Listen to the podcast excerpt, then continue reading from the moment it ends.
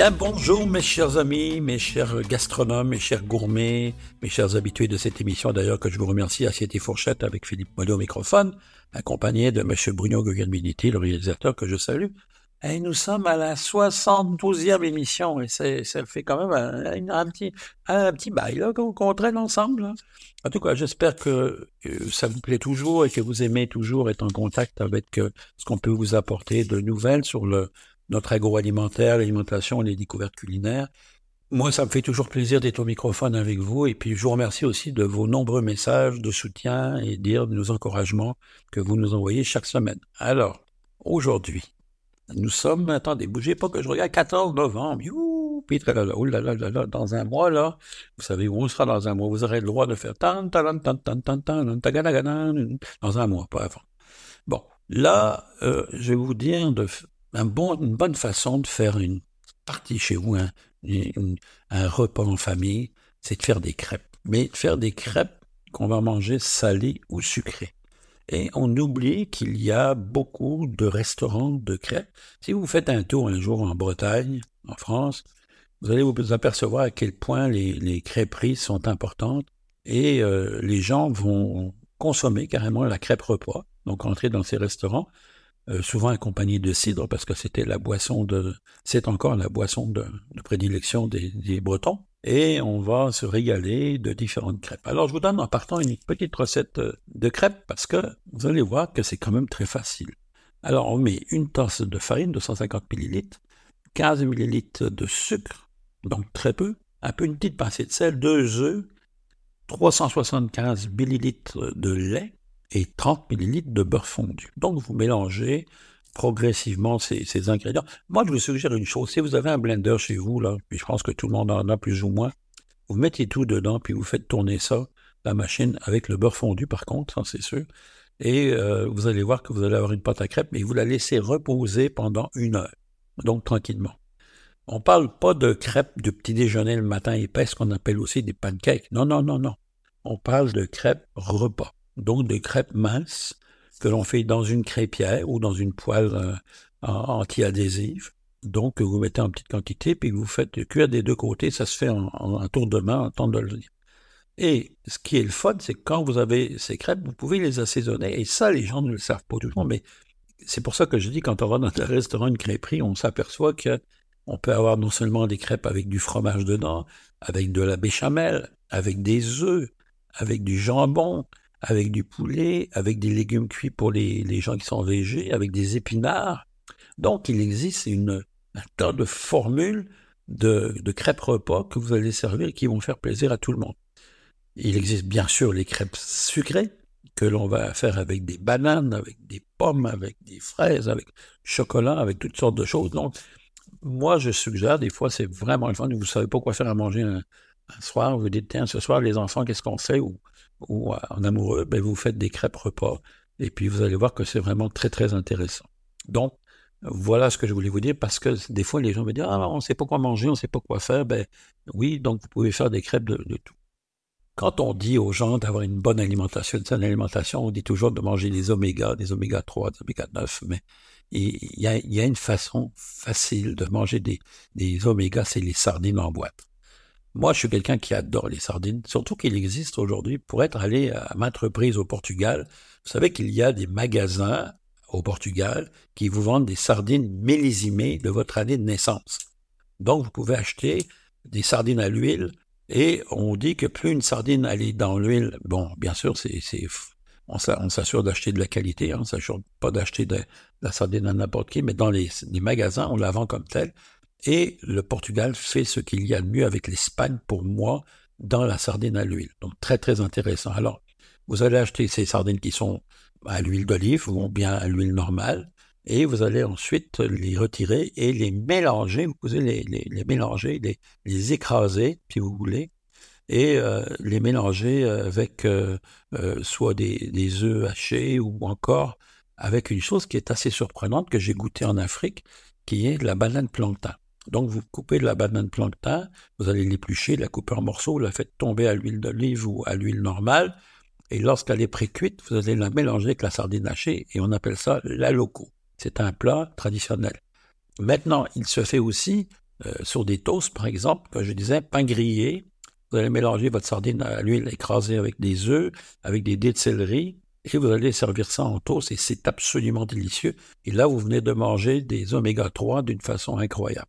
Alors, c'est vraiment à, découvrir parce que les gens me disent, ben, comment on peut faire pour manger des oméga 3? On n'a pas envie d'acheter des pilules. Ben oui, tout ce qui est poisson comme le maquereau, le saumon, la sardine sont très riches en oméga 3. Donc, il vous suffit de, si vous voulez pas l'acheter en frais, ben, vous pouvez le manger comme ça en conserve. C'est pas très cher, ça reste très accessible, puis c'est une bonne façon de, passer à travers l'hiver qui déjà nous envahit avec les, les premières neiges. Je vous parle de l'Afrique parce que je suis subjugué maintenant par ce qui se passe au niveau de ce continent. On a, on voit qu'on sait que l'Afrique est en évolution, est en évolution gastronomique aussi, puisqu'on retrouve de plus en plus un peu partout, y compris au Québec, hein, y compris au Québec, de restaurants africains qui euh, innovent. Quand, euh, pour avoir vécu en Côte d'Ivoire durant deux années, euh, il y avait une cuisine ivoirienne, donc africaine, de base. On mange la plupart du temps Bon, euh, des poissons sont entiers, ils sont pas défilés, donc on va manger des poissons, on va manger du riz. La semaine dernière, on parlait du riz. On va manger euh, de la banane plancton, je vous en ai parlé aussi tout, à l'heure. On va manger de l'atiéké, qui est la racine de manioc, un peu, c'est ce qu'on appelle le couscous euh, africain, la racine, la racine de manioc qui est râpée. On va manger beaucoup des plats comme ça avec du poulet et euh, de la goutine, donc qui est un rat musqué, un rat sauvage, et quelquefois, bien sûr, de la viande quand on a les moyens d'en avoir. Bon, je parle pour euh, quand on va dans certains villages. Mais on voit de plus en plus une évolution de la gastronomie africaine avec de jeunes chefs qui sont allés travailler en Europe, qui sont allés travailler ailleurs en Asie, et qui reviennent ou qui s'installent soit au Québec, soit au Canada, soit dans d'autres pays, et qui nous apportent une richesse au niveau des saveurs, donc au niveau des épices. Pourquoi? Parce que l'Afrique est très riche en épices, donc on va retrouver euh, bien sûr tout ce qui est muscade, curcumin, euh, paprika, toutes ces, épices-là, on va les retrouver, et ils vont les utiliser dans la cuisine africaine, souvent parce que cette cuisine-là était, au départ une cuisine fade, donc des plats cuits dans le bouillon, dans l'eau, et, et, je vais vous faire sourire en vous disant que quand les gens avaient un peu de, peu de moyens, très peu de moyens, ils allaient au dépanneur, parce qu'il y a des dépanneurs partout en Afrique, et ils achetaient des cubes de magie, ce qu'on appelle le bovril ici, si vous voulez. Donc, et on allait mettre dans la marmite un cube de magie, ce qui, ce donnait du goût. Alors, quand on avait un peu plus de moyens, on mettait toujours le cube de magie, on ajoutait des dés de bœuf ou des dés de, de volaille ou autre chose, on ajoutait des légumes, et bien sûr, on consommait avec ou la tiquée, la racine de manioc, râpée, ou avec du riz. Donc, c'était un peu. Alors, on voit une évolution phénoménale aujourd'hui dans les nouvelles tendances culinaires qui se développent au niveau même des grands chefs étoilés, qui vont chercher des, des produits spécifiques à l'Afrique. Je pense au baobab, par exemple, qui, fait un fruit qui est assez intéressant à travailler au niveau de la cuisine africaine. Euh, tout ce qui est, on a parlé du manioc, le sorgho. Donc tous ces produits-là vont être utilisés de façon assez intéressante au niveau de la gastronomie internationale maintenant désormais. Donc l'Afrique, tenez-vous pour compte que l'Afrique est un nouveau continent qui, qui monte et qui, dont vous allez entendre parler au niveau de, des années subséquentes qui viennent. Là. Terminant, je vous parle de ce fruit divin qu'on connaît mal parce que on, le connaît mais on le connaît pas. Hein, la poire. Bon, la poire pour moi ça reste un des fruits qui est absolument fabuleux. Ça reste un fruit divin comme la pomme, mais euh, la poire est intéressante parce que euh, elle se conserve durant très longtemps. Bien sûr, il y a beaucoup de variétés de poires et euh, il y a des variétés qui sont plus plus intéressantes que d'autres. La Bati, est une poire italienne, vraiment goûteuse, vraiment intéressante on la mange la plupart du temps euh, épluchée, à cru, ce qu'on appelle à cru, donc non cuite. Et euh, moi, je l'aime beaucoup avec un gorgonzola ou par exemple avec un bleu, un roquefort. Donc la poire est l'élément fabuleux pour aller avec un fromage bleu, ça je vous le dis tout de suite. Dans les variétés de poires, il y a aussi des poires comme la rocha, par exemple, qui est une poire d'origine portugaise, mais qu'on trouve maintenant cultivée partout. Euh, vous allez la trouver partout en magasin. Quand vous achetez vos poires, achetez-en peu au départ, goûtez-les, parce que souvent vous allez trouver des poires. Les gens me disaient, ah, je me rappelle, euh, jadis dans, un, dans une autre vie à Radio-Canada, les gens me disaient, ben c'est rare que les poires soient bonnes. on les achète euh, trop mûres ou pas assez mûres. Ben, ce qui est vrai. Donc assurez-vous que la poire, et c'est pour ça que la bâtie est un bon choix, la poire rocha aussi. Il y a d'autres variétés, on ne les nommera pas toutes parce qu'il y en a beaucoup, mais euh, sont des poires en général avec un succès assuré.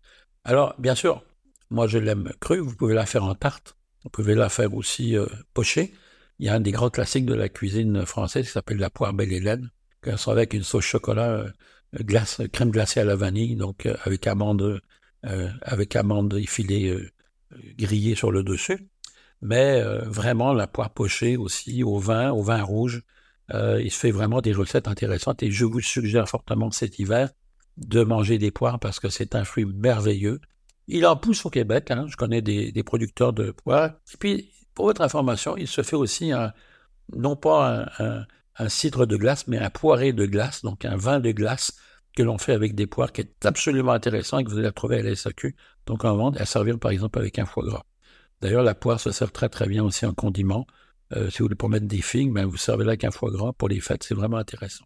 Alors voilà mes chers amis, J'espère que vous avez faim et que je vous ai donné un peu l'eau à la bouche et que la poire à la bouche et que vous allez bien sûr passer une belle semaine et puis on se retrouve la semaine prochaine pour la suite de, de Assiette Fourchette avec Philippe Mollet. On se rapproche de Noël. Dites-moi donc un peu vos, vos idées, là, ce que vous aimeriez qu'on dont on parle pour les fêtes par exemple. Est-ce qu'on parle plus de la bûche, de la dinde? Mais je vais vous donner des petits trucs pour faire d'un Noël pas trop cher mais vraiment intéressant. Sur ce, je vous embrasse, passez une belle semaine. À bientôt. Merci. Au revoir.